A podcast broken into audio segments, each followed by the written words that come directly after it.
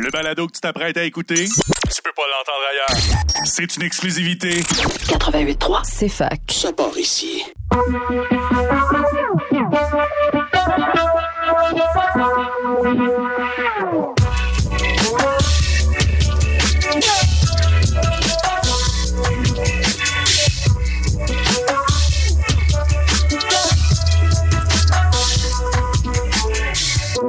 Avez-vous remarqué qu'il fait chaud en Estrie? Pourtant, on va pas vous parler de maillot de bain ni de cocktail d'été. On va parler de changement climatique. Ça vous dit quelque chose? Les dérèglements dans le climat causés par l'augmentation des gaz à effet de serre font en sorte que certaines régions du globe ont tendance à se refroidir, alors que d'autres ont tendance à se réchauffer. Ça a aussi pour effet d'accentuer le nombre et l'intensité des phénomènes climatiques comme les canicules, les ouragans, les inondations, les sécheresses et bien d'autres. À Fait chaud en Estrie, on démystifie les conséquences des changements climatiques, mais on vous dit aussi comment agir pour en limiter leurs impacts.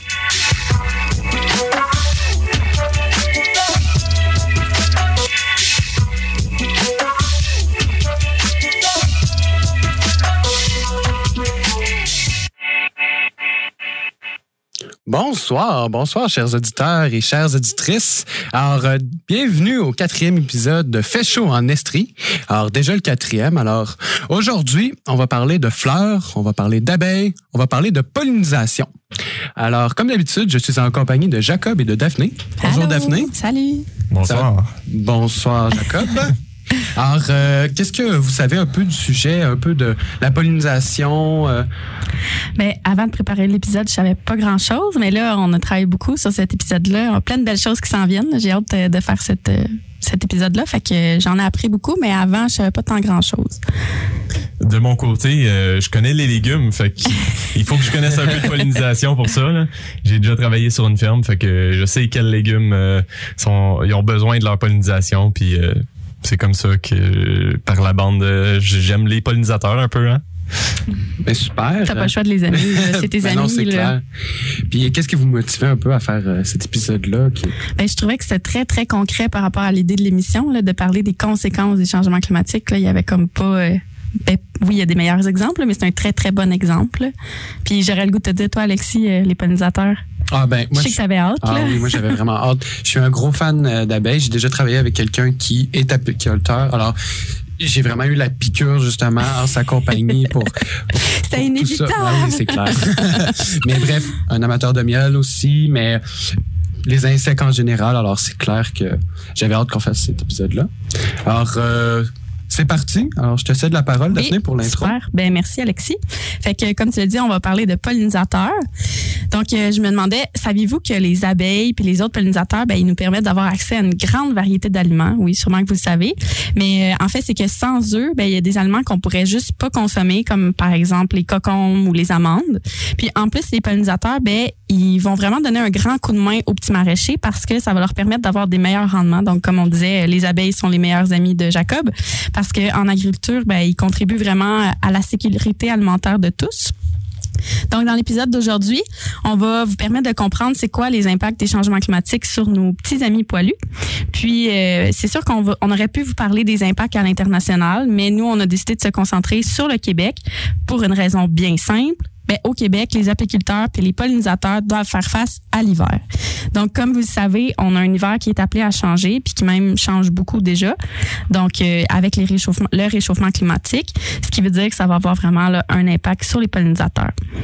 Pour préparer le contenu, je l'ai dit tantôt, là, on a travaillé fort. Puis euh, j'ai fait appel à Rush Campus, dans le fond, qui est un comité étudiant de l'université. Peut-être que vous connaissez déjà le comité et sa mission, mais que vous le connaissiez ou non, on va profiter de la présence de deux intervenantes de Rush Campus euh, pour approfondir le sujet sur les effets des changements climatiques sur la pollinisation.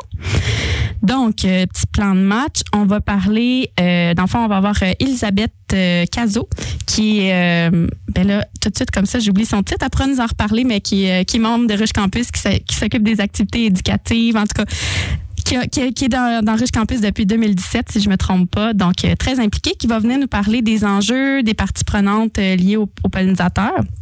Euh, par la suite, on va avoir euh, encore cette semaine un petit scénario futur, donc euh, un peu un avenir sans les pollinisateurs, qu'est-ce que ça pourrait donner? On va avoir une discussion sur le scénario. On a une entrevue avec Sophie Beauséjour, qui est membre de Ruche Campus, et qui va nous faire aussi un petit quiz sur les faits intéressants, faits intéressants sur les pollinisateurs. Et on va terminer, comme d'habitude, avec une discussion et des solutions sur cet enjeu-là. Donc, c'est pas mal ça. Ça serait. Juste avant, je vais, oui. je vais faire un petit bout d'actualité. Oui, oui, vas-y, c'est ça, j'allais dire. C'est à ton tour, Jacob, avec euh, des actualités pour commencer.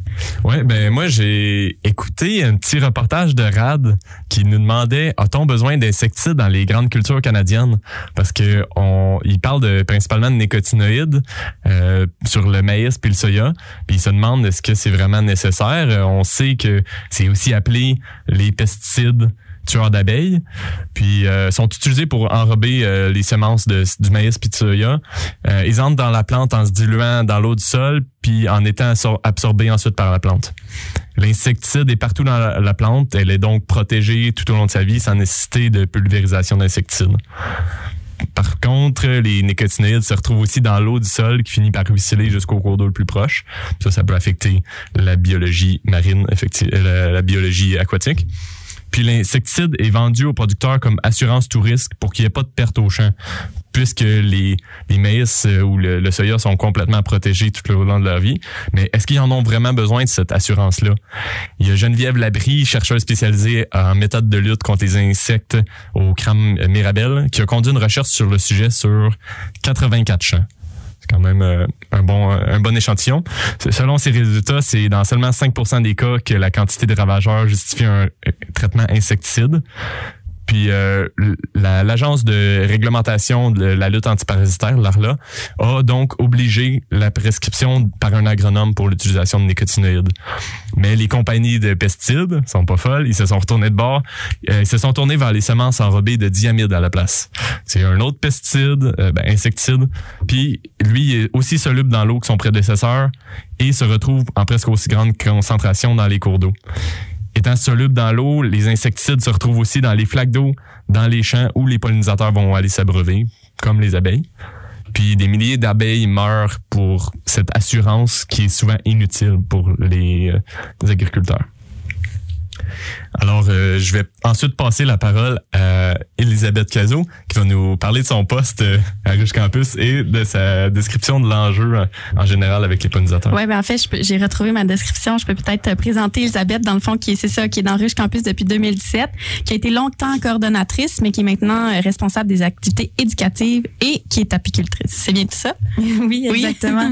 Donc, euh, je porte plusieurs euh, chapeaux à Rouge Campus. Ça, ça peut être euh, mélangeant tout ça. Mais euh, là, je vais vous parler vraiment avec mon chapeau euh, d'apicultrice, puisque effectivement, là, on parle des pollinisateurs, des changements climatiques. Il y a vraiment plusieurs angles qu'on pourrait prendre. Mais pour faire euh, vraiment un, bref bilan, moi, je vais me concentrer sur l'apiculture au Québec, c'est-à-dire euh, Apis mellifera, qui est l'abeille à miel. Donc, quand on parle d'abeille, c'est à celle que vous pensez en ce moment, la petite abeille lignée noire et brune. Attention à ne pas confondre avec la guêpe, qui elle est, est jaune. Vous pourrez googler ça sur Internet.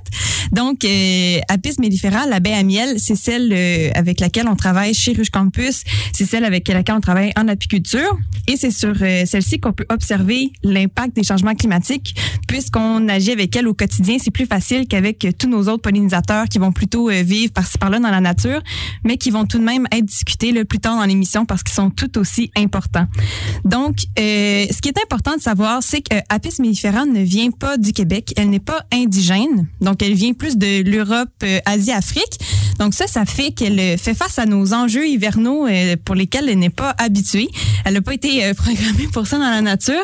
Donc, nous, ici, en tant qu'apiculteurs, on doit venir lui donner un petit coup de main pour survivre aux hivers. Donc, c'est pour ça qu'on met nos abeilles dans des ruches en bois qui ont été construites par l'humain.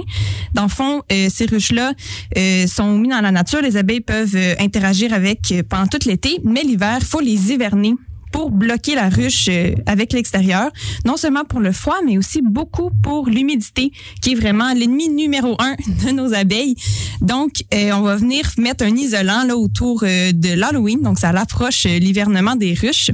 Donc, pour ça, eh bien, on va mettre vraiment un, un isolant à maison. On va les laisser là jusqu'en mars et les abeilles vont hiverner. Donc, ça, ce que ça veut dire, c'est qu'elles vont rester dans la ruche, battre des ailes. Donc, elles vont pas dormir comme font les ours qui hibernent. Donc, mot vocabulaire. Donc, les abeilles hivernent. Donc, elles vont juste être plus euh, lentes, vont consommer moins de ressources, battre des ailes. Leur objectif, c'est vraiment que la reine passe au travers. Parce qu'une ruche, pas de reine, c'est pas une ruche. Donc, dans le fond, la reine est au milieu, puis les abeilles la réchauffent pendant tout l'hiver. Mais pour ça, ça prend des ressources. Donc, elles vont manger par-ci, par-là, tout au long de la saison.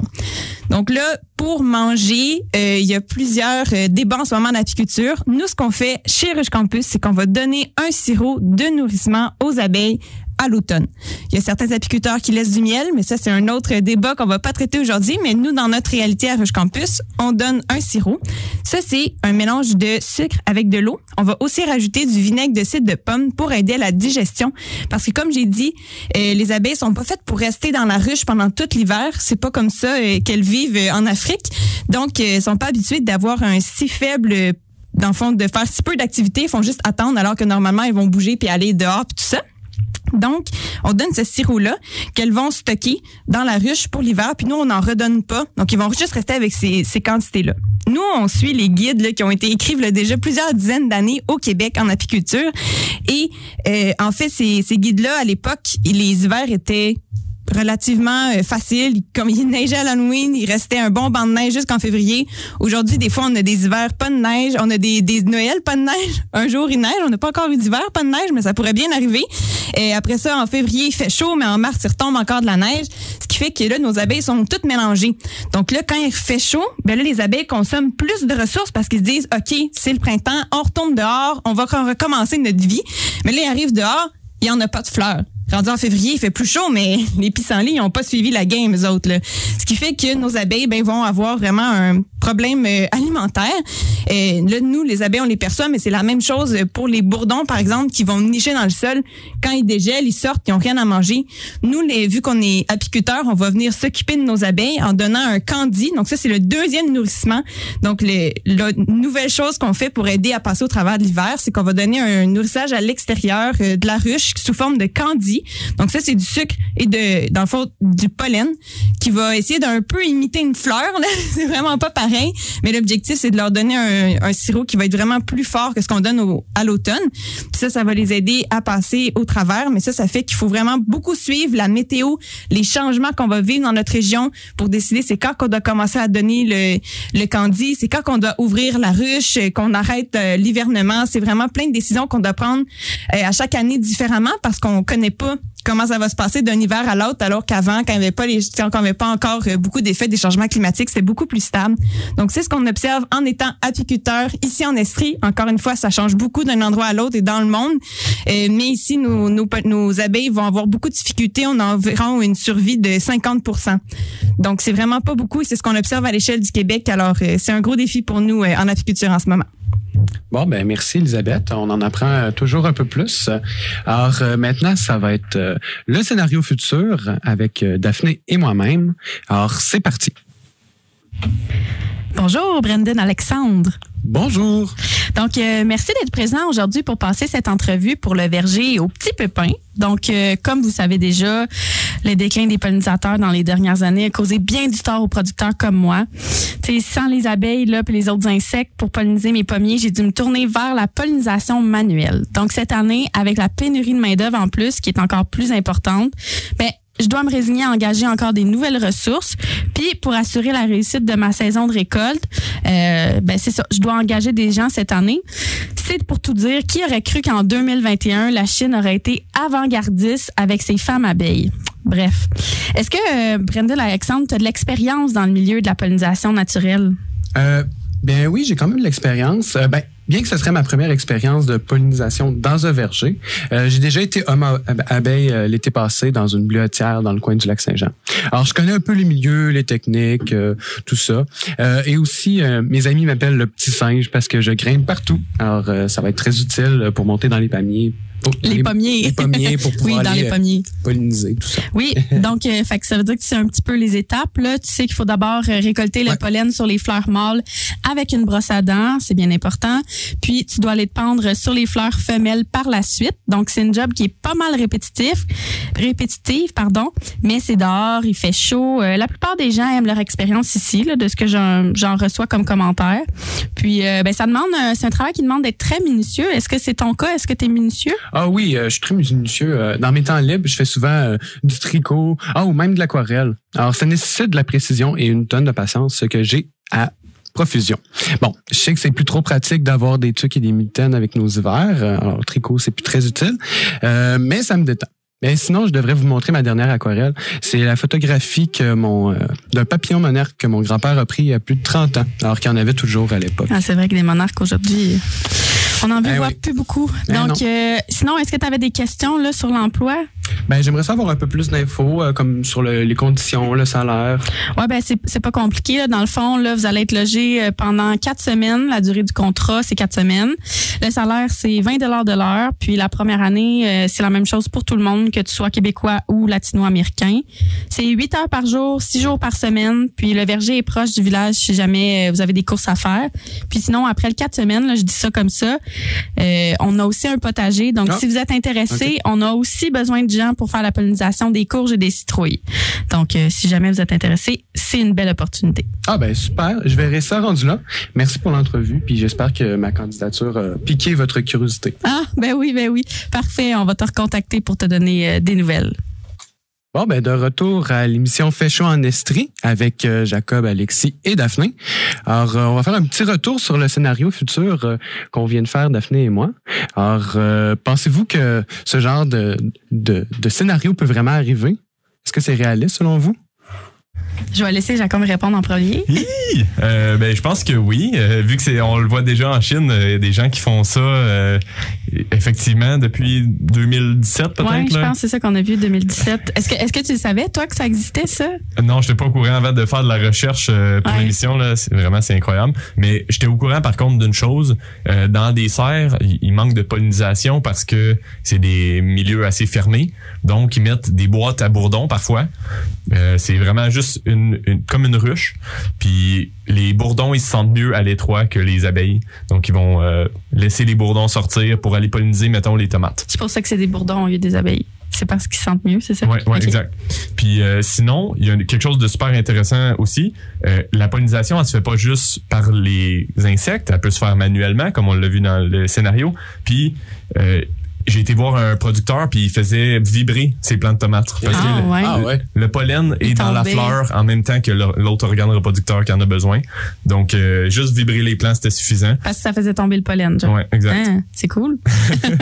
Vraiment incroyable de, que finalement, pas besoin d'y aller avec une brosse à dents pour certains, certains fruits comme les tomates, mais c'est quand même euh, beaucoup de job. C'est ça, je tiens à dire, tu sais, on, on rit, puis on, tu sais, le scénario futur, c'est toujours, toujours ça le but, là, que ça soit Ouais. comme un peu intense, puis que on, des fois ça choque, des fois ça fait rire, mais c'est ça, ça se passe vraiment en Chine. Puis euh, je veux encore remercier Elisabeth là, qui était présente avec nous, que c'était elle qui nous en a parlé, qui disait que c'est ce qui se faisait présentement en Chine. Euh, déjà, c'était commencé. Donc, euh, en tout cas, je vous invite à googler ça, là, à aller voir, c'est assez impressionnant. On, on niaisait pas là, avec la brosse à dents, là, c'est, c'est presque ça. Là. Mais c'est quand même fou qu'on arrive à un point où on n'utilise plus les abeilles, justement comme les bourdons que tu me parlais, mais qu'on utilise les humains. On a vraiment remplacé un service de la nature par les humains. C'est quand même particulier, là. C'est quoi la prochaine étape? Je veux pas le savoir. Non, mais déjà que on, on essaye de réduire le, la job que l'humain fait ben, en agriculture, mais là, s'il faut aller manuellement, je pense pas que c'est vraiment possible qu'on y aille à la main comme vibrer les plants, c'était pas quelque chose qui se faisait à la main, là, c'était une machine, j'imagine, euh, Mhm. qui, qui allait shaker un peu les plants. Mais sais-tu, ça doit pas fonctionner pour toutes les cultures, là? Effectivement, que des fois, la fleur est loin de l'autre organe Ouais. reproducteur. Puis c'est parce que c'est dans une serre, là. Tu vas tu te mettre à faire chacun un champ, là? C'est comme. Ouais, c'est assez difficile. Ouais. Fait qu'il y a peut-être des légumes qu'on verra plus sur les étagères Ouais, éventuellement. effectivement. C'est ça. C'était l'autre idée qu'on a eue euh, quand on voulait faire ce scénario-là. On se disait, Ah, on pourrait faire un scénario sur euh, euh, tout ce qui va disparaître dans nos Ah, étalages oui. d'épicerie. Ça aurait pu être une autre idée, mais bref, euh, dans les deux cas, euh, quand même beaucoup de choses qui nous attendent à ce niveau-là. Avec les changements climatiques, là, ça va vraiment affecter la pollinisation en général. Ben, c'est fou, là. Dans notre assiette, dans le fond, c'est tous les fruits et les légumes à fleurs qui vont disparaître, là. C'est quand même impressionnant. Ouais, ouais. Ouais, ben en fait, pour ça, euh, en, ayant travaillé sur une ferme, je peux vous dire que c'est les légumes fruits qui vont euh, avoir besoin d'une pollinisation. Ouais, ok. Ouais. Parce que si, mettons, on pense à des épinards, ils n'ont pas besoin Non. que leurs fleurs soient pollinisées. Ça, ce serait juste pour produire des graines qui en auraient besoin. Parce que c'est ça, la fleur donne pas un fruit. Dans ce cas-là, mettons, c'est pas la fleur qui va donner l'épinard. Ben, en tout, ouais, exact, exact. qui va donner le légume qu'on mange. Ouais, exactement. Ben, je reprenais ton exemple d'épinard. Oui, mais oui, c'est ça. Une pollinisation va donner un fruit. Fait que, que ça soit une tomate, euh, un concombre, une courge ou une pomme, c'est toutes des fruits. Là, ça. Ouais, ben là, je pense que c'est ça. On, on serait maintenant rendu à l'entrevue, puis je pense que Sophie va pouvoir nous en parler un petit peu plus. Donc, euh, on a avec nous euh, Sophie Beauséjour, qui est membre de Ruche Campus. Donc, euh, salut Sophie. Bonjour à vous trois. Ça je va suis très bien? contente de vous voir ce soir. Oui. ça va bien. Merci. Donc, euh, ben c'est ça. On va avoir quelques petites questions pour toi. Fait que je commencerai avec. euh, Veux-tu nous expliquer un petit peu ce que c'est Ruche Campus? Bien sûr, dans le fond, Ruche Campus, c'est un comité étudiant euh, dans lequel euh, les étudiants de n'importe quelle faculté sont invités à s'impliquer. Puis la mission de Ruche Campus, c'est de protéger les pollinisateurs en milieu urbain surtout, euh, ici à Sherbrooke, puis aussi de sensibiliser la population euh, de Sherbrooke au déclin des pollinisateurs, qui est un grand problème. Vous en avez parlé depuis le début, en fait. puis pour réaliser la mission de Ruche Campus, il y a plusieurs sous-comités importants. Donc, on a principalement le comité euh, éducatif dont Elisabeth, euh, que vous avez vu tout à l'heure, euh, est responsable. Donc, il y a des activités dans les écoles primaires, sur le campus aussi, vous nous avez sûrement déjà vu. Il y a aussi un comité qui s'occupe de la conservation qui va vraiment essayer de créer un habitat propice aux pollinisateurs sur le campus. On a un comité aussi qui fait de la transformation, entre autres euh, des déodorants, bombes à lèvres, euh, même de l'hydromel. Puis notre comité apicole, lui qui s'occupe de nos ruches euh, sur le campus, comme Elisabeth en a parlé tout à l'heure. Puis euh, nos ruches aussi nous servent de vecteurs de sensibilisation, si on veut, pour euh, rendre, dans le fond, quand on vend nos produits, en fait, ça nous donne une opportunité de parler aux gens puis de sensibiliser sur les pollinisateurs. Donc, c'est un peu ce qu'on fait chez Ruche Campus. Fait qu'il y a plusieurs façons de s'impliquer, là, que ce soit dans le comité ou simplement en achetant votre miel. là, ça contribue là, à votre mission chez Ruche Campus. Oui, c'est ça. C'est sûr qu'en achetant nos produits, en plus, ça peut faire parler. Euh, Quand vous invitez des gens à souper chez vous, ben, Ben oui. euh, servez-leur du miel. c'est vrai. oui, puis effectivement, il y a plein de façons de s'impliquer, euh, que ce soit si vous avez quelques heures à donner par semaine ou euh, même beaucoup d'heures, on va le prendre aussi. c'est bon. Puis, euh, dans le fond, je me demandais, c'est ça, on en parlait un petit peu, là, mais tu peux-tu nous expliquer qu'est-ce que c'est la pollinisation, puis qui sont les pollinisateurs? Parce que je pense que souvent, on pense aux abeilles à miel, mais il y a beaucoup plus, là, que, beaucoup plus que les abeilles à miel. Oui, effectivement. En fait, il y a beaucoup de pollinisateurs. Donc, vous l'avez dit tout à l'heure, euh, les abeilles euh, à miel qui sont domestiquées, puis euh, qui sont pas originaires du Québec, comme Elisabeth le disait aussi tout à l'heure. Mais on a plusieurs pollinisateurs originaires du Québec euh, qu'on appelle indigènes, dont plusieurs abeilles. Euh, On a aussi des espèces de papillons, les colibris aussi, on le pense Oui. pas, mais oui. Euh, les coléoptères, les espèces de mouches aussi vont aussi euh, quand même un petit peu aider la pollinisation. Mais la grande question, ça reste quand même de savoir qu'est-ce qu'ils font, ces fameux animaux, pour aider la pollinisation. Ben, en fait, euh, si on regarde la pollinisation un peu plus à l'échelle d'une abeille, en fait, on, on sait que les abeilles se nourrissent de nectar. Puis, euh, ce qui est vraiment intéressant avec le nectar, qui va produire le miel, en fait, c'est que ce nectar-là produit par les fleurs n'est pas du tout utile à la plante elle-même. Ce qui est très drôle, en fait, c'est qu'avec euh, l'évolution euh, des espèces, bien, les fleurs se sont mis à produire ce nectar-là pour attirer les insectes, les pollinisateurs qui vont se nourrir, euh, comme le papillon, le colibri aussi, qui se nourrit du nectar, puis l'abeille l'utilise pour le miel. Puis sinon, euh, donc l'abeille, par exemple, qui arrive vers la fleur, va devoir aller dans le creux de la fleur, vraiment au fond de la fleur pour aller chercher le nectar.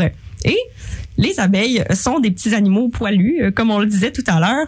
Puis, euh, en allant jusqu'au fond de la fleur, elles vont se frotter sur les étamines euh, sans le vouloir en fait. Puis euh, elles vont ramasser le euh, pollen qui se trouve sur les étamines, qui est la partie mâle de la fleur. c'est ça, j'allais dire, qu'est-ce que les étamines? Oui, c'est ça. Donc, euh, c'est la partie euh, ben, un peu mâle, si on veut. Puis euh, le pollen, dans le fond, c'est comme l'organe reproducteur euh, masculin, si on veut. OK. Les, euh, oui, c'est cela. Donc, euh, elle va euh, sur les étamines, puis ensuite, elle va se promener un peu partout euh, sur d'autres fleurs. Puis en voyageant, bien le pollen qui se trouvait sur son poil va se déposer sur d'autres fleurs, précisément sur le pistil qui est la partie femelle. Puis euh, le pollen va se faire acheminer vers l'ovule de la fleur et là il va avoir la fécondation puis euh, la reproduction des plantes. Mais ce qui est intéressant de retenir avec ça, c'est que les abeilles puis les autres pollinisateurs, en fait, c'est pas leur mission ultime. C'est vraiment, euh, en fait, un peu un hasard qu'elles vont polliniser en même temps. C'est, juste fait comme ça, euh, la beauté de la nature. Ben, quand je vois un bourdon avec euh, les pattes euh, toutes jaunes, est-ce que c'est du nectar ou du pollen? Oui, ça, c'est une bonne question. En fait, euh, on peut le voir aussi chez les abeilles. Ce qu'on voit, les petites boules jaunes sur leurs pattes, euh, c'est du pollen qui va se ramasser euh, dans leur corbeille à pollen. C'est comme des petites poches, si on veut, sur leurs euh, pattes. Comme un kangourou. Oui, c'est ça. fait qu'ils vont remplir le pollen parce qu'elles ont quand même besoin d'un peu de pollen. Euh, c'est des bonnes protéines, en fait, pour les, les pollinisateurs, donc ils vont l'utiliser quand même. OK. Puis dans le fond, euh, ben là, on, comprend qu'est-ce que c'est la pollinisation puis qui sont les pollinisateurs. Mais pourquoi c'est aussi important? On en a un peu parlé, là, mais peut-être tu peux nous expliquer plus clairement pourquoi euh, c'est ça, pourquoi c'est important? Oui, c'est ça. En fait, je trouvais que le scénario que vous avez fait était vraiment intéressant euh, pour euh, évidemment voir un scénario un peu catastrophe, mais euh, on sait jamais. Il faut faire quand même attention.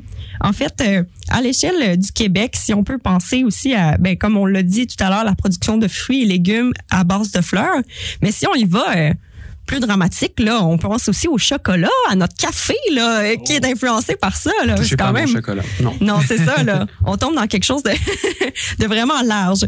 Puis, euh, donc, évidemment, ça assure aussi une bonne biodiversité au niveau euh, des végétaux. Si on pense, par exemple, euh, à l'inverse, si on avait moins de pollinisateurs, bien, en- dans nos épiceries, comme vous l'avez dit tout à l'heure, ça serait beaucoup plus vide, là, le rayon des fruits et légumes. On n'aurait pas, par exemple, d'oranges, de pommes, de fraises, de bleuets, plein de, bons euh, fruits et légumes aussi. Puis, euh, si on pense, par exemple, au Mont Bellevue, euh, dans lequel vous marchez parfois, sûrement, bien, peut-être qu'on n'aurait pas de jeunes arbres qui poussent. Ce serait peut-être seulement des fougères, de vieux arbres, puis il y aurait moins de régénération de la forêt, en fait. Donc, c'est vraiment important, en gros, pour la survie humaine, pour notre alimentation, puis aussi pour la survie des écosystèmes, puis leur diversité. Puis euh, pourquoi présentement les, les pollinisateurs sont en déclin? Euh, Est-ce que ben on, on a nommé quelques quelques petits indices là, mais tu peux-tu nous expliquer un petit peu c'est quoi la problématique là autour des pollinisateurs?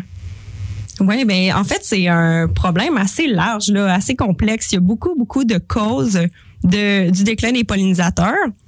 Donc, entre autres, en fait, les, déserts alimentaires, pardon, ça, en fait, c'est euh, le fait qu'il va y avoir de grandes superficies qui se trouvent sans aliments, en fait, pour les pollinisateurs. Donc, en- entre autres, à cause de l'étalement urbain, les, grandes villes et la monoculture, euh, parce qu'il y a certaines abeilles euh, indigènes qui vont se nourrir, entre autres, d'une seule plante. Donc, en monoculture, en fait, il va manquer de ces plantes-là. Sinon, euh, il y a aussi la destruction des habitats qui va beaucoup, euh, en fait, toucher les abeilles indigènes au Québec parce que ces abeilles-là vivent euh, dans le sol, se font des petits nids dans le sol. Puis, quand on a un sol compacté, comme en ville, comme en agriculture aussi, bien, c'est pas des zones qui sont propices pour leurs petits nids. Sinon aussi, il y a de la compétition parfois entre les abeilles à miel et les abeilles indigènes, ce qui est euh, assez surprenant par contre parce que les gens qui ont envie d'avoir des, des belles ruches euh, pour aider la pollinisation, parfois ça peut avoir des effets nocifs s'ils sont pas au bon endroit parce que euh, il peut avoir de la compétition en fait pour les ressources. Si on le met nos ruches à un endroit où il n'y a pas assez de ressources, à un endroit euh, euh, où il y a déjà beaucoup d'abeilles indigènes en fait, euh, ça peut avoir une grande compétition puis nuire aux abeilles indigènes. Puis quand on met une ruche en place, en fait, il faut penser sur quand même deux kilomètres de rayon que les abeilles peuvent aller polliniser. Donc c'est vraiment assez intense en fait. faut penser à ça. Justement, en parlant de compétition entre les abeilles, apparemment qu'à Montréal, il y a trop d'abeilles.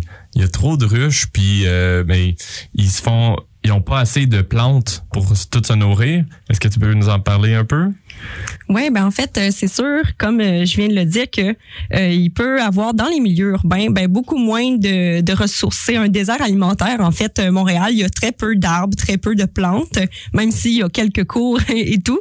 Mais effectivement, il y a beaucoup de gens qui installent des ruches dans la région de Montréal. Donc, très peu de, ressources pour toutes ces abeilles-là, en fait. Puis, c'est les abeilles indigènes qui vont écoper de tout ça parce qu'elles sont moins équipées pour faire des ressources.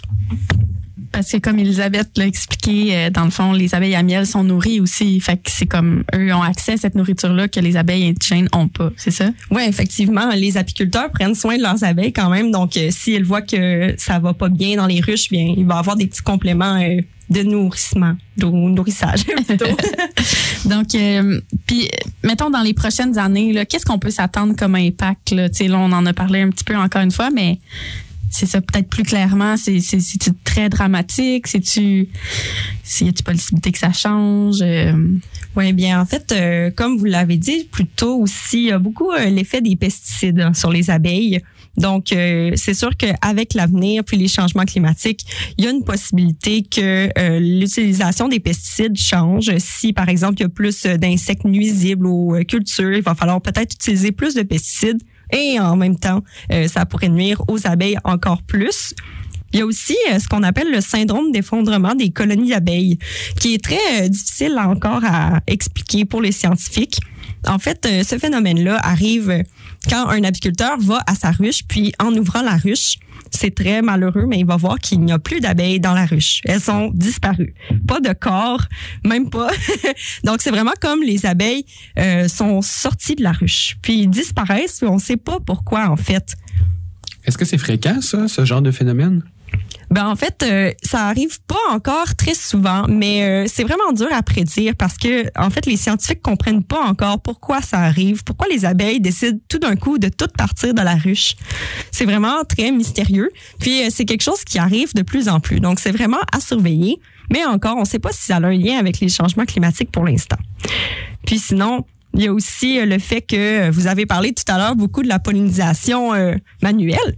Bien, euh, ça peut avoir un effet évidemment sur le coût des aliments à long terme possiblement, puis peut-être sur le choix qu'on va avoir sur nos tablettes. S'il faut faire des choix entre les tomates et les fraises, ben on sait pas. Peut-être que on n'aura plus de fraises ou de tomates. Donc c'est un peu ça pour l'avenir, mais encore là, c'est vraiment difficile d'évaluer les impacts des changements climatiques puis sur l'évolution des abeilles. Puis il y a aussi le fait que si les abeilles disparaissent ou qui, qui diminuent en nombre, ben c'est sûr qu'ils doivent avoir un gros impact sur la diversité de, de la flore, sur la diversité génétique aussi au sein même des espèces parce qu'ils vont vraiment se promener. Enfin, parce que là, on, on pense à nous, là, à Ah ce ouais, qu'on mange, mais au-delà de nous, il y a aussi des espèces qui vont souffrir, j'imagine, la biodiversité. Oui, c'est certain. Euh, il y a beaucoup d'animaux, évidemment, qui sont herbivores. S'il y a certaines plantes qui disparaissent, ben, ces animaux-là euh, auront peut-être plus de source de nourriture ou vont devoir s'adapter à une nouvelle source de nourriture. Puis aussi, euh, les pollinisateurs indigènes, ben, comme on le disait, il y en a qui vont euh, vraiment s'adapter à une plante, puis que c'est cette plante-là qui doivent aller polliniser, puis dont euh, le nectar euh, leur est utile. Mais euh, si ces abeilles-là ont de la difficulté à se trouver à manger, ben peut-être que euh, vont disparaître elles aussi en fait. Mais tu parles de, des pesticides qui ont un impact sur les abeilles. Est-ce que vous dites à vos clients qui achètent euh, du miel d'acheter bio? Est-ce que bio, c'est suffisant? Ça ressemble à quoi euh, vos propositions par rapport à ça? À Rouge Campus? Ben, c'est sûr qu'il y a beaucoup de solutions quand même qu'on peut faire en tant que citoyen. Ça peut paraître un, un problème vraiment euh, majeur, mais il y a quand même des choses qu'on peut faire à petite échelle, dont acheter euh, biologique. Évidemment, ça aide à réduire l'utilisation de pesticides, puis ça envoie un message aussi euh, aux producteurs, comme quoi les gens ont, ont plus ça à cœur en fait. Ouais, ben c'est ça, on était un peu rendu aux solutions. Là, ça, c'est des solutions peut-être comme euh, que les individus peuvent faire, puis on y reviendra avec Alexis plus tard. Mais moi, je me demandais chez Rush, chez Rush Campus, quand on dit vite, c'est pas facile. Chez Rush Campus, c'est quoi les solutions que vous appliquez là pour euh, contrer ces impacts-là que ben tu en as parlé, Elisabeth aussi en en a parlé. Euh, Ça ressemble à quoi là, vos solutions? En avez-vous? Oui, oui, ben c'est sûr qu'on essaie de faire notre possible aussi là, surtout sur euh, à petite échelle en fait euh, dans la région. Donc euh, entre autres sur le campus, le campus, pardon, on a euh, des zones en friche en fait, des parcelles mellifères où il y a des petites fleurs euh, sauvages qui vont pousser là, des plantes que les abeilles aiment beaucoup et d'autres pollinisateurs d'ailleurs. Puis euh, ça aide à contrer le désert alimentaire de la ville. Sinon, il y a aussi nos ruches qui vont quand même aider la pollinisation, entre autres au Mont-Bellevue. Puis euh, on fait beaucoup de sensibilisation au déclin des, pollinisateurs. Pardon, comme on le disait tout à l'heure, on aime vraiment euh, pouvoir expliquer aussi aux gens comment aider. Puis je pense que vous allez en parler euh, tout à l'heure aussi. Puis sinon, on peut dire qu'on est assez fiers de nos actions parce qu'on a obtenu la certification B-City Campus Amis des abeilles dans la dernière année. Wow! Ben bravo, Annie. Félicitations, oui. à Ruche Campus. Oui, bravo Alors, à merci tous. beaucoup, Elisabeth. Euh, Euh, Sophie. vraiment- euh, Excuse-moi. non, c'est correct. Désolée, Sophie. euh, Donc, euh, Merci. oui, puis merci pour l'entrevue. Puis euh, c'était vraiment une très belle discussion. dans le fond, euh, Sophie reste avec nous parce que Oh. oui, c'est ça. Au retour de la pause musicale, Sophie fait un petit quiz. Donc, on va tester nos connaissances. On va voir si on est meilleur que notre premier épisode avec nos connaissances sur la politique. On va faire euh, des faits méconnus sur les pollinisateurs. Donc, Sophie, tu restes avec nous? Bien sûr, j'ai très hâte. Super. Bon, ben, tout de suite après la pause musicale.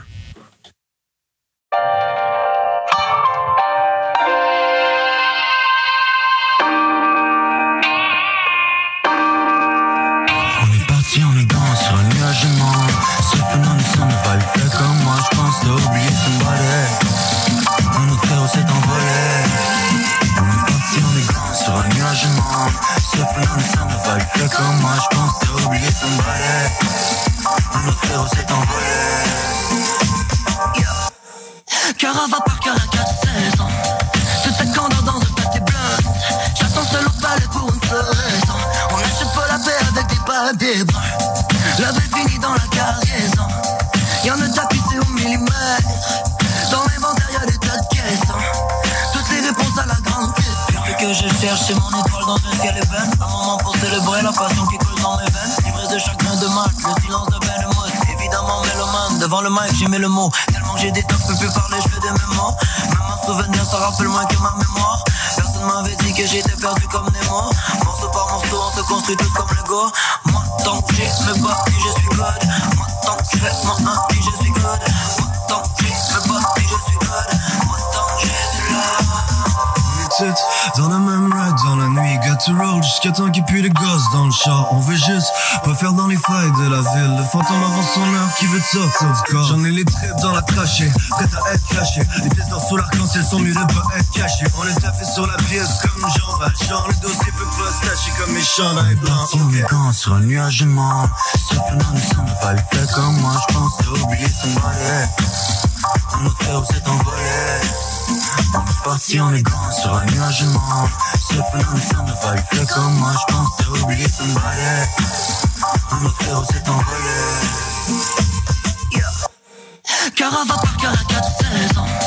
Toute cette candeur dans un pâté blanc J'attends seul au palais pour une seule raison On n'achète pas la paix avec des pas des La vie finit dans la cargaison. Y'en a tapissé au millimètre. Dans l'inventaire y'a des tas de caissons question Abonné à la bonne époque. Si le timeline est important, I will give a fuck. Apparemment, mon rap a fucké le chant du cœur. V'là une vitamine pour que tu la croques. Ma man, j'ai une idée, c'est un master plan. La conquête du monde est plutôt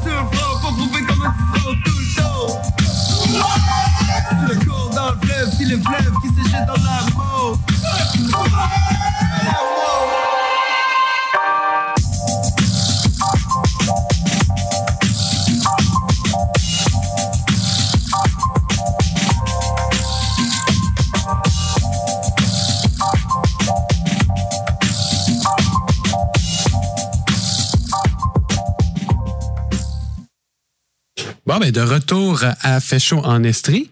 Alors, euh, ça va être déjà le tour avec un quiz avec euh, Sophie de Rush Campus. Alors, euh, Sophie?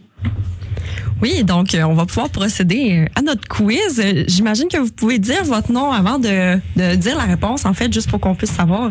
Parfait. Donc, on débute avec la première question. On a parlé d'eux un petit peu tout à l'heure. Donc, combien existe-t-il d'espèces d'abeilles indigènes au Québec? Environ, là. On a un choix de réponse. Non? Non, il va environ, là. oui, Jacob, vas-y. 200. OK, OK, pas pire. Euh, je- oui, vas-y, Alexis. 900. 900? Ah, moi, je dis Oh, plus. OK, Moi, je dis OK. plus. Combien d'a- d'abeilles indigènes? Ouais, ouais. Con- des- D'espèces. D'espèces. Ouais, d'espèces. As-tu Moi, je dirais euh, 60. 60? OK. Ah, mais c'est un petit peu entre vous. En fait, c'est 350 Oh, espèces. ok, j'étais loin. Quand même, euh, beaucoup d'espèces ouais, au Québec. On est très chanceux. C'est pour ça que c'est important aussi de les protéger. C'est une grosse biodiversité. Donc, euh, déjà, question 2. Depuis quand les abeilles à miel sont-elles domestiquées, d'après vous? On peut nommer une époque, là, évidemment pas une année, mais une époque. Euh, Alexis? Oui, vas-y. Moi je, moi, je sais qu'on en a déjà retrouvé en Égypte antique, alors je vais dire 4000 ans. mais C'est ça, 3 j'avais le 4000 goût de ouais. dire, là, Égypte. Oui, OK, super, Jacob. Ben, tu, euh, Égypte, euh, ça, ça va quand même loin. Là. Donc, moi, je dirais, vu que l'agriculture a commencé à moins... Ben, il y a 9000 ans, il y a 10 000 ans, euh, je dirais en deux- 2000 ans avant Jésus-Christ, mettons. OK, genre euh, période mésopotamique. Peu. exact. OK, OK. Super. Ben en fait, c'est même depuis plus longtemps que ça. Ah ouais. Vraiment, là, les premiers euh, peuples en Afrique, euh, on a des dessins, en fait, dans des grottes de, qui montrent euh, la domestication des abeilles. Donc, ça fait vraiment très, très longtemps. C'est super impressionnant. Puis, euh, au Québec, c'est depuis 1805 qu'il y a les premières ruches qui sont arrivées euh, au Québec. Ah, seulement. Oui, c'est ça, ça a été long au Ouais, c'est Québec. ça. Ouais, ouais, c'est On sûr est en que- retard de plusieurs milliers d'années. Oui, quand même, quand même. Mais c'est sûr que aussi il y en avait pas avant, donc euh, Ouais, ils ont été évidemment les importés, autochtones ne pouvaient pas en Ouais. domestiquer les abeilles. là. Vrai, ben c'est il aurait vrai. pu domestiquer les abeilles indigènes, mais elles sont solitaires, Ouais. donc ça aurait été difficile. Une En même, par temps, abeille. en même temps, ils avaient le sirop d'érable, alors. Ah oui, c'est pas vrai. trop pitié. Ouais. Ouais, c'est ça. C'est vrai. Donc euh, une autre question combien d'abeilles sont nécessaires pour produire environ une cuillère euh, à table de miel, une demi même, je dirais. une Euh, cuillère, une demi cuillère Daphné? à table. Oui. Je vais dire 10. Ok, super. Ah, ouais. Alexis, moi, je dirais beaucoup plus. Je dirais 100. Ok, ok, super, Jacob? Euh, je vais surenchérir 200. OK, hey, mais Je c'est bon, Je là. suis sûr que c'est plus, finalement. Oui, ben en fait, c'est beaucoup plus que ça. Ah. C'est même 1000 abeilles. Ah, j'étais Ouais. loin encore. Donc, imaginez, là, une demi-cuillère à table, c'est vraiment pas beaucoup. Puis, ça prend le travail de 1000 abeilles. Donc, une chance qu'il y en a beaucoup dans les ruches. Il y en a combien dans les ruches? Euh, ben, vite comme ça, ça dépend euh, vraiment des ruches, là. Mais euh, au moins euh, 30 000 par ruche, Ah. là. Wow. Environ. C'est impressionnant. Une chance qu'ils sont pas syndiqués. Oh non, hein, ça ferait un Ça gros... coûte euh, très cher de miel. Donc, euh, prochaine question. Comment les abeilles connaissent, reconnaissent en fait les abeilles de leur ruche? Jacob, par des phéromones. Ouais, ben c'est exactement ça, euh, les- par les phéromones, oui. Donc, euh, en fait, chaque reine de ruche va euh, sécréter des phéromones différents, en fait. Donc, euh, les abeilles euh, vont, en fait, un peu reconnaître ça comme par leur odorat. Donc, c'est un peu comme si euh, tout le monde de la ruche sentait un petit peu la même chose, si on veut. Donc, euh, si jamais une abeille qui arrive pour rentrer dans la ruche puis qu'elle a une petite odeur, euh, des phéromones différents, bien, elle va comme se faire rejeter, en fait. C'est quand même impressionnant qu'ils puissent, se sen- qu'ils puissent se sentir comme ça alors qu'ils ont été dans plein de fleurs avant. Oui, c'est ça. Donc, c'est pas, c'est pas ju- juste une histoire d'odeur. euh, C'est une histoire de phéromones. Wow. Oui, c'est vraiment intéressant. Qui aurait cru? Une petite dernière? hein? Une petite dernière. euh, Donc, euh, les, euh, en fait, je, vous- je veux vous demander euh, une question que les gens nous posent quand même assez souvent. Est-ce que les guêpes sont des pollinisateurs? Hmm. Hmm. Daphné? Oui. Ah ben c'est parce que je pense que je sais la réponse. Là, on en a parlé euh, il y a pas si longtemps que ça, mais euh, non parce que sont pas poilus. Je pense que c'est ça. C'est que le pollen, il Ah. peut pas agripper après eux parce qu'ils ont pas de poils. C'est ça? Oui, ben c'est une super bonne réponse. En fait, euh, oui, on peut dire pas vraiment. En fait, ça serait oui et non la réponse, parce que euh, ça peut arriver que les guêpes se promènent de fleur en fleur, puis qu'elles vont euh, quand même agripper un peu de pollen. Mais en fait, elles ne vont pas souvent dans les fleurs parce que les guêpes sont des animaux carnivores, donc elles Ah. vont plutôt manger des insectes. Puis, euh, comme Daphné l'a dit, elles ne sont pas poilues, donc ça va arriver assez rarement qu'elles ramassent du pollen avec elles quand elles voyagent. Mais donc, est-ce que les mouches sont des pollinisatrices? Oui, en fait, les mouches ont un petit peu de poils, puis elles vont se promener plus dans les fleurs. Fait que, euh, oui, plus. Ah, ok, super. Bon, ben merci beaucoup pour le quiz, Sophie. C'était vraiment agréable. Euh, maintenant, une petite pause, puis ensuite de retour pour une petite discussion. Bonjour à tous. Alors, de retour à chaud en Estrie avec euh, Jacob, Daphné, Alexis, mais aussi Sophie de Rush Campus. Alors, euh, c'est déjà le temps pour une petite discussion euh, sur les solutions à venir pour euh, la protection de la pollinisation.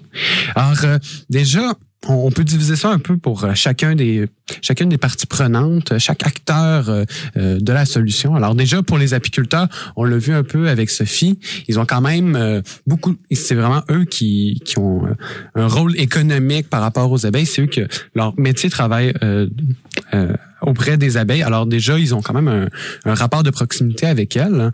Euh, puis il y a même euh, la charte COP Miel Montréal euh, qui a été créée justement pour euh, définir les bonnes pratiques des apiculteurs. Alors ça passe par beaucoup de choses, évidemment par de bonnes pratiques pour euh, la protection, euh, mais aussi l'éducation, la protection de la biodiversité, la santé de la colonie, et bien plus encore que ce soit pour des, des revendications politiques, etc.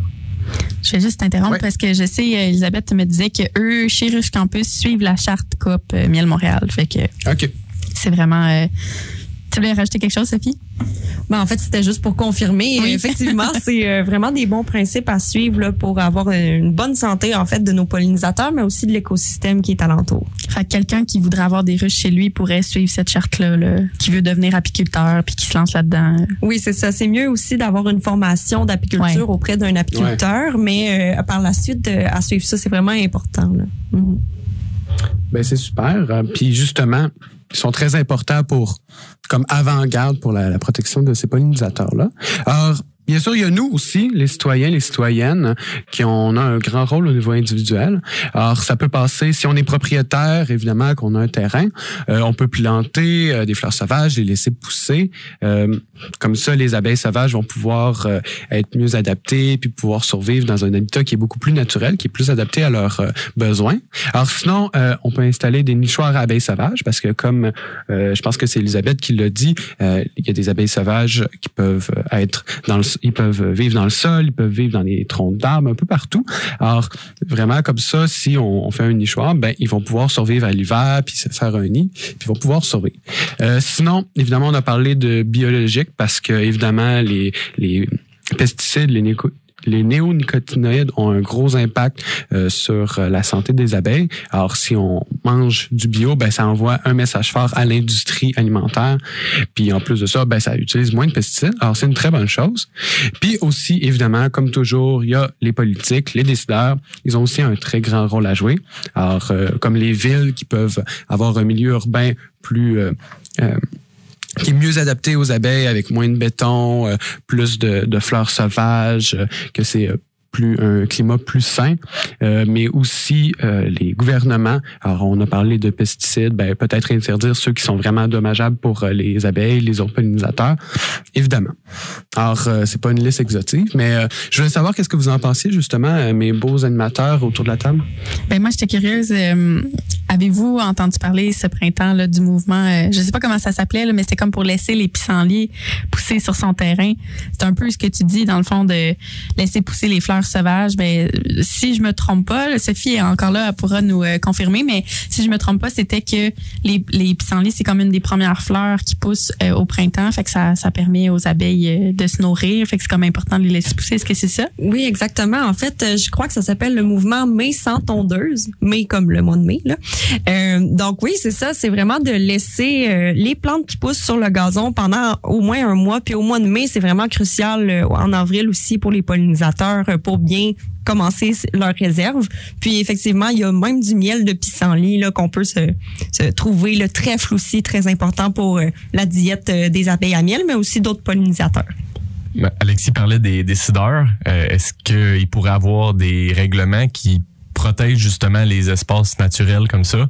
Parce que là, les, on est obligé de tourner notre gazon. Si notre gazon est plus long que temps, la ville va venir nous faire un avertissement. C'est tellement une, culture euh, assez euh, toxique, j'ai l'impression que ça, ça perdure depuis les années 50 avec l'American Dream.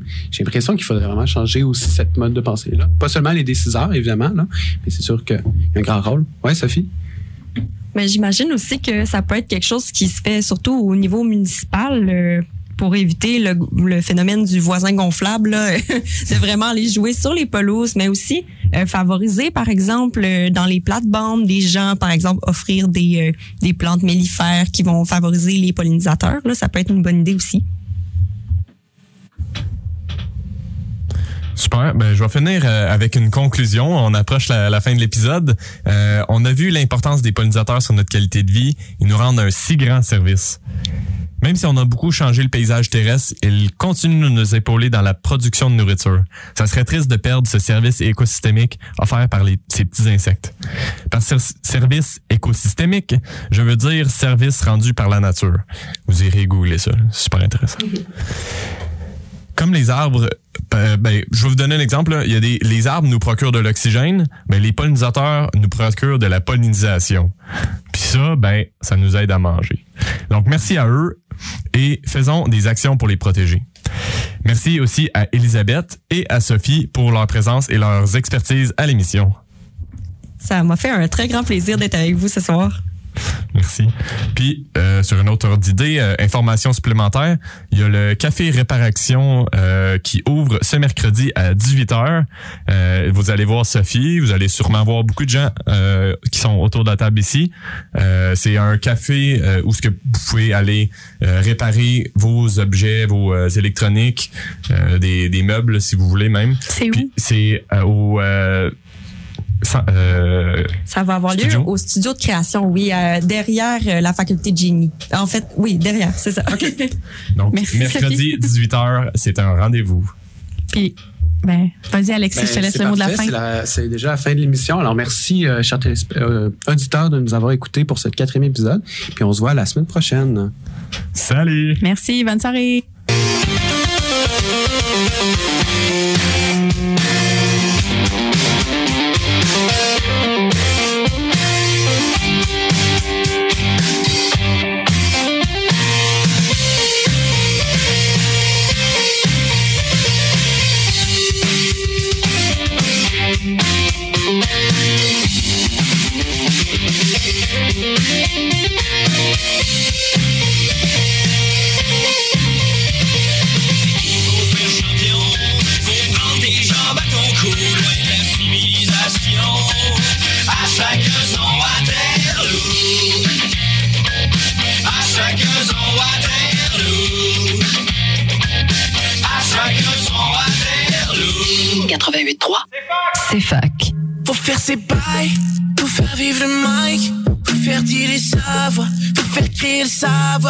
Faut faire les nights, faut faire créer le cash, mais viens pas faire l'hypocrite, fais pas ça pour l'image, non, non, non, non, prêt pour fight, Green Mountain Sound, j'suis dans le jeu par Amoria, faire tout plein de vibes, je je jailles, mais que tu pleures aussi des fois, j'suis ce chant de cadeau, croquant au chocolat, j'suis prêt pour fight, Green Mountain Sound, j'suis dans le jeu par Amoria, faire tout plein de vibes, je veux, je veux que tu pleures aussi des fois, j'suis ce chant de cadeau, croquant au chocolat, je voulais pas faire les yo c'est pour ça je fais pas devant le miroir, j'ai mis la mif, avant les mirages, j'ai mis la blanc visage, le miracle comme virage, je suis pas ton ami, non, je suis pas ton avis, on mérite ce qu'on vit le bien comme le mal, je suis pas les amis, les mêmes depuis tout petit, on décide, on choisit, mais pas qu'on daille.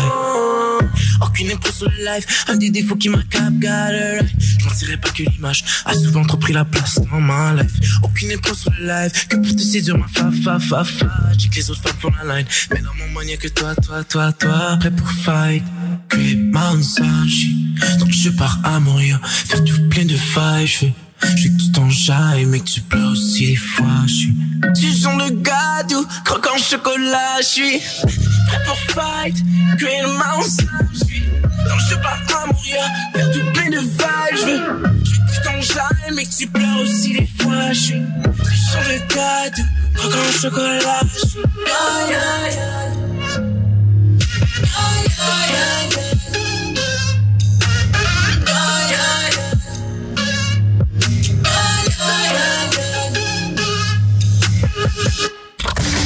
C'est fac. Ça part ici. 88.3.